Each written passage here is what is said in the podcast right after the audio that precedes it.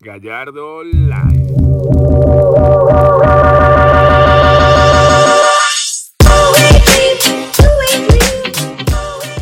Hola, bienvenidos al tercer episodio de mi podcast Gallardo Live. Les habla nuevamente por acá Josmer Gallardo, arroba Gallardo Live en Instagram.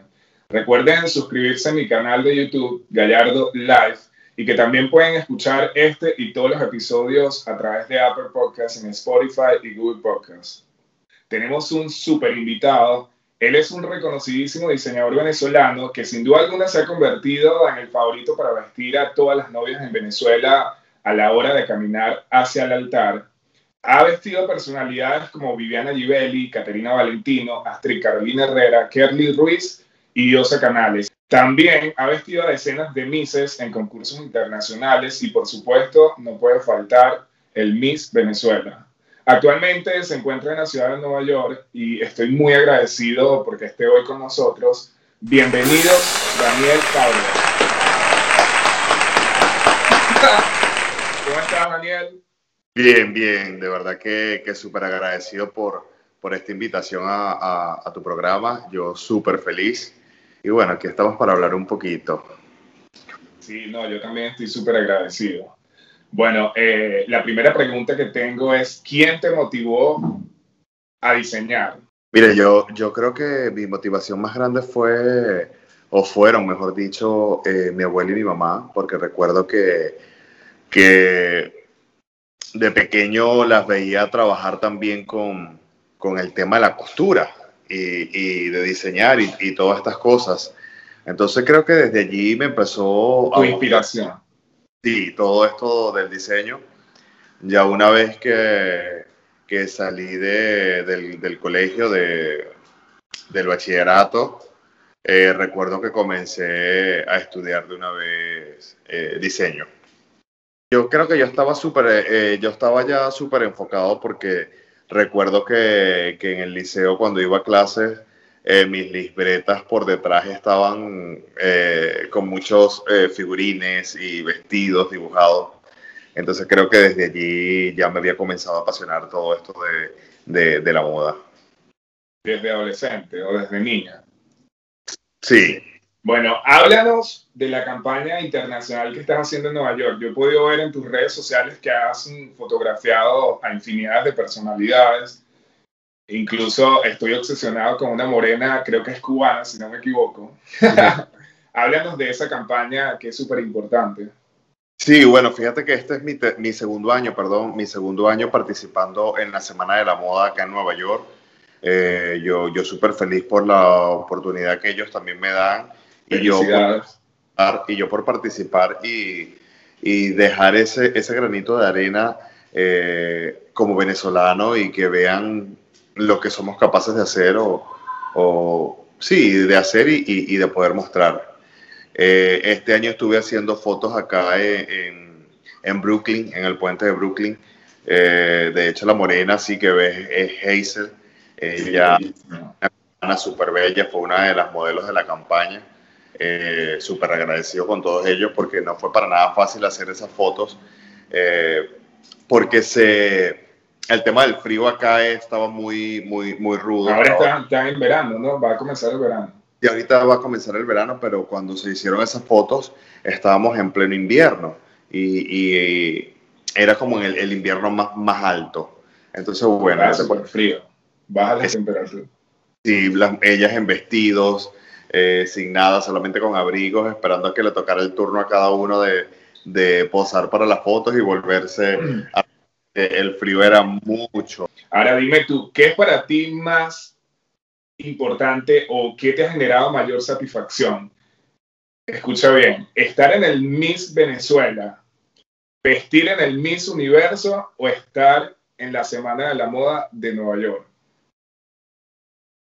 Mira, si tuviese que colocarlos por, el, por orden, este, desde el más alto o el mejor hasta el menos, creo que sería el Miss Universo, la Semana de la Moda de Nueva York, y por último el, el Miss Venezuela. Eh, bueno, para nadie es un secreto todo lo que ha bajado y todo lo, lo que ha conllevado ahorita todo este tema del Miss Venezuela. Y bueno, ya no es la, la misma, la misma organización, el visibilidad también. Entonces, no te proyectan como antes. ¿Vestiste en esta oportunidad en Miss Universo a Honduras? A Honduras, a Honduras. Y en el 2016 tuve la oportunidad también de vestir a, a la Miss Guatemala. Sí, no, yo vi fantástica. Y en la Semana de la Moda estaremos esperando este año, ¿no? Sí, bueno, ya ahorita estuve en febrero también. claro, porque eh, ahí otoño, invierno, primavera, verano. Ahorita eh, normalmente lo hacen eh, otoño, invierno este, y primavera, verano, pero ya primavera, verano es para septiembre, septiembre, octubre. Ok. No estoy todavía, yo participo ahorita en febrero eh, no estoy seguro todavía si voy a participar en la de septiembre, porque voy a estar en Miami también haciendo algunas cosas. ¿Qué significa para ti representar a Venezuela? Mira, para mí eso es lo más grande, lo más grande porque pocas personas eh, lo hacen y, de esta manera y, y siempre le he dicho, me siento bendecido porque he logrado muchas cosas en poco tiempo y una de mis metas era... Tienes 32 años. 33. Y una de mis metas era estar participando en la Semana de la Moda y ya una vez que lo hice, puedo decir, lo, lo, logré. ¿Y a quién te gustaría vestir? ¿A qué celebridad te encantaría que tú digas, wow, quiero vestirla? O vestirlo, porque tú, tú vistes hombres, vistes mujeres, vistes niños, o sea, tienes, eres súper completo, pero sé que te encanta vestir novias. Es, es lo que más te apasiona.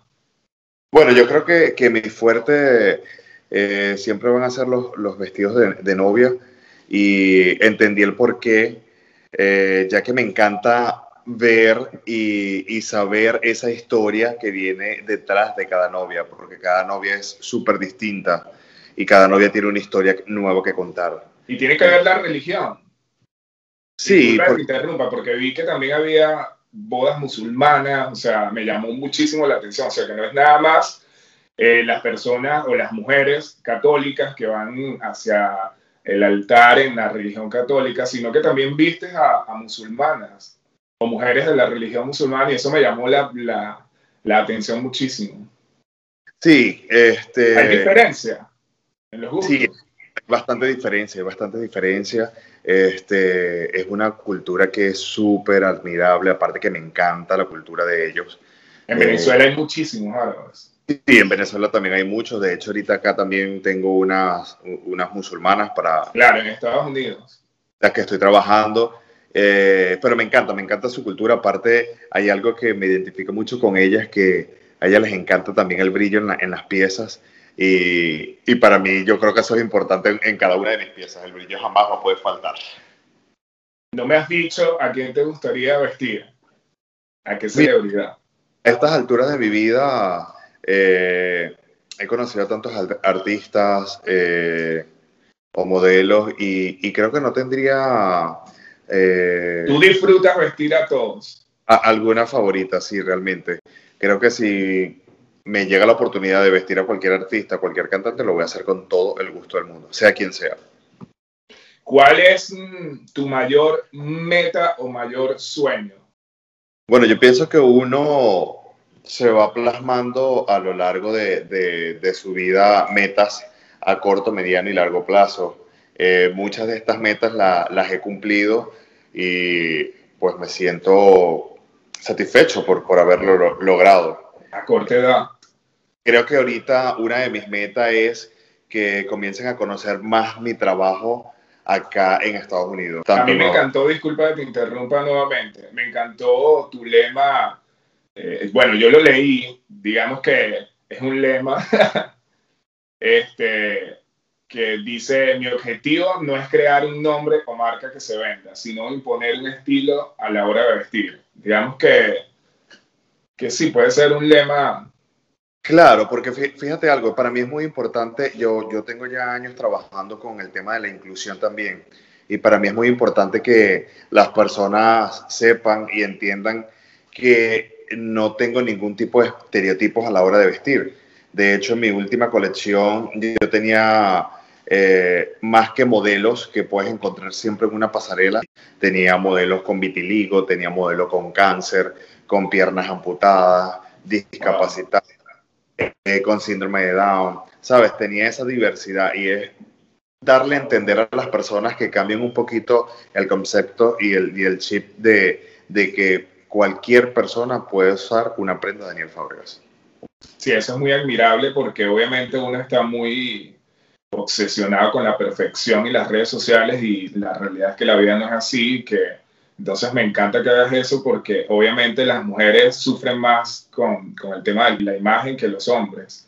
Eh, tú tuviste un accidente muy grave hace cuatro años, vi, y este, luego de ese accidente ya te sientes obviamente totalmente recuperado.